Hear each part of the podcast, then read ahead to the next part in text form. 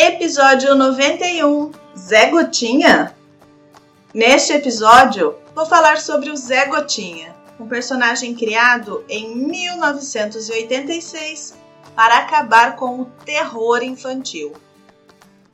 O Zé Gotinha esteve presente na minha infância, apesar de gostar de ir vê-lo no posto de saúde, tinha, ainda tenho, pavor de tomar injeção ou vacina até hoje.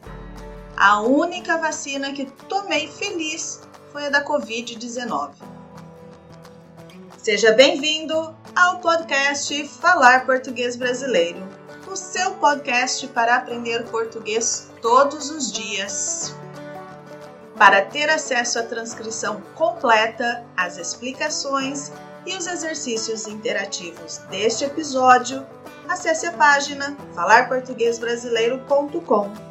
Seja um apoiador do podcast pelo Patreon e receba, além deste conteúdo, os conteúdos exclusivos para os apoiadores. Por exemplo, sendo apoiador do podcast pelo Patreon, você poderá participar do Clube do Livro FPB, com encontros a cada 15 dias para a conversação sobre o livro escolhido. Agora, algumas perguntas para vocês refletirem em português. Qual é a importância da conversação na vida de vocês que estão aprendendo a falar português brasileiro? Por qual razão você acredita que não consegue desenvolver-se tão bem? Você pratica, pratica, vive entrando nos grupos de conversação. Já falou com muitos brasileiros, mas a coisa não anda? A coisa não anda para dizer que a sua aprendizagem não evolui, que está sempre na mesma posição.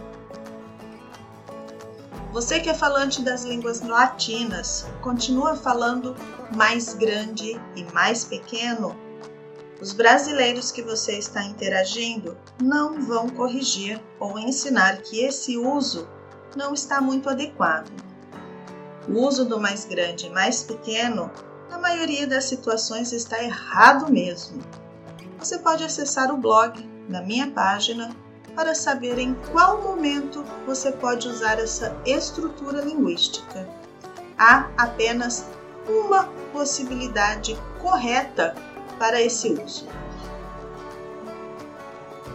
Já os falantes nativos de outros idiomas continuam com aquela sensação de vazio quando querem se expressar devido à falta de vocabulário. Após esse momento, a pessoa busca uma outra estratégia que geralmente é dar a volta. Chamo de estratégia do viaduto para conseguir se comunicar e ocupar aquele espaço vazio que surgiu durante a interação. É muito comum também os estudantes e instituições pensarem que as aulas de conversação são para os níveis mais avançados. Geralmente são incluídas após os estudantes acabarem todos os conteúdos para os institutos não perderem aquele aluno, criam o curso de conversação. Também é muito comum os estudantes pensarem que as aulas de conversação não são aulas, pois o professor ficará apenas batendo papo.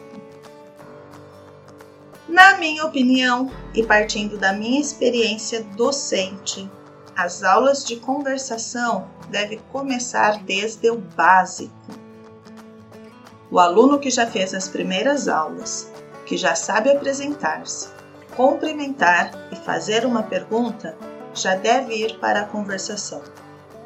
No início, poderá ser um pouco frustrante, mas a hora que a água bater na bunda, todo mundo se vira e aprende a nadar. Neste caso, a exposição ao idioma fará com que o processamento dos conteúdos seja mais rápido e a externalização seja mais produtiva após um curto período. Um outro ponto sobre as aulas de conversação. Na aula de conversação, o professor é quem vai orientá-lo sobre as inadequações e sobre a fonética. O professor apresentará o vocabulário ou o ponto gramatical a ser desenvolvido naquele momento. Também será esse professor que proporcionará a você uma conversa amistosa, num ambiente agradável e que não pareça mecânico. Pensando em tudo isso, eu vou iniciar uma turma para aulas online. Sim, as aulas serão comigo e todas ao vivo. Devido ao fuso horário, essa primeira turma é para quem está aqui nas Américas. Em breve, abrirei um horário para quem está na Europa e quiserem falar português brasileiro como na vida real. As aulas são todas pensadas em você, por isso são apenas 10 vagas. Não tem taxa de matrícula, não tem cobrança de material. O valor é extremamente acessível por falar português brasileiro estar no Brasil e a moeda não estar lá bem valorizada. Quem deve participar dessa turma? Você que escuta o podcast e compreende o contexto, você que tem dificuldade para falar e pensa que está falando muito mais o seu idioma materno do que o português, você que quer falar e não sai do viaduto você que tem dúvida sobre o nível. Você quer, mas tem dúvida? Essa é a sua oportunidade de encerrar 2021 se comunicando muito melhor em português. Acesse falarportuguesbrasileiro.com, faça sua inscrição agora mesmo. As vagas são limitadas para que eu possa garantir um trabalho de excelência para você. E aí, pessoal, tudo beleza?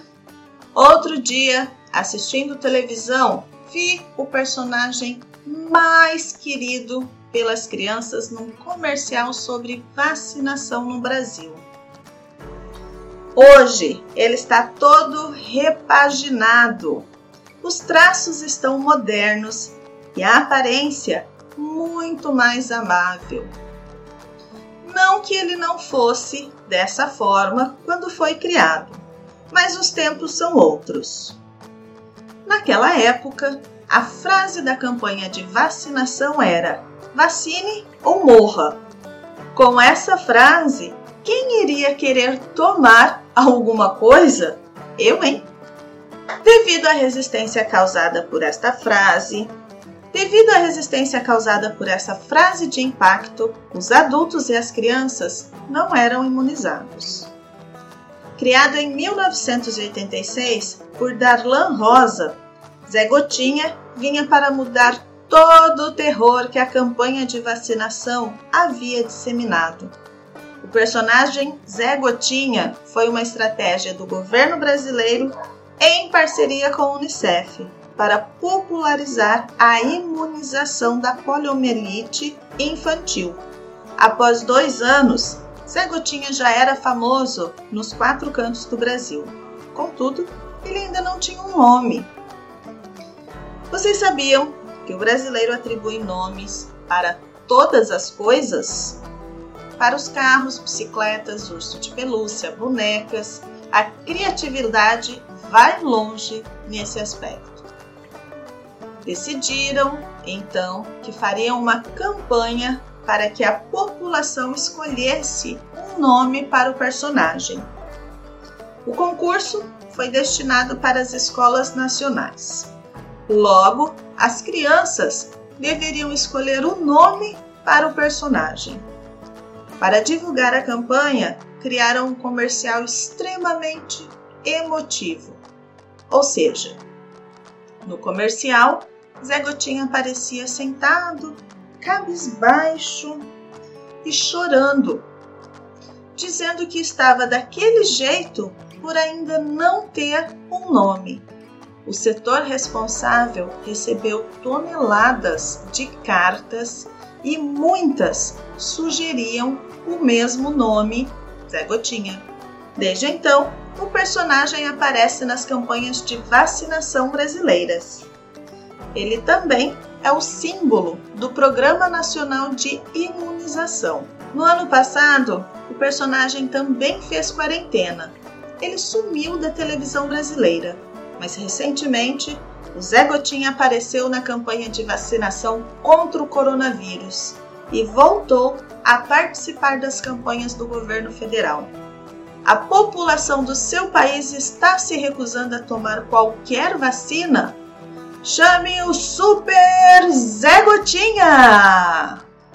Agora, se você quer terminar 2021 com uma melhora significativa no seu português. Chame Falar Português Brasileiro que resolve o seu problema. Acesse a página. E para quem ouviu até o final, aviso que as campanhas de vacinação já foram temas no exame Celpibras. Fique ligado, estamos de olho e nos vemos nas aulas ou no próximo episódio. Um abraço, tchau, tchau!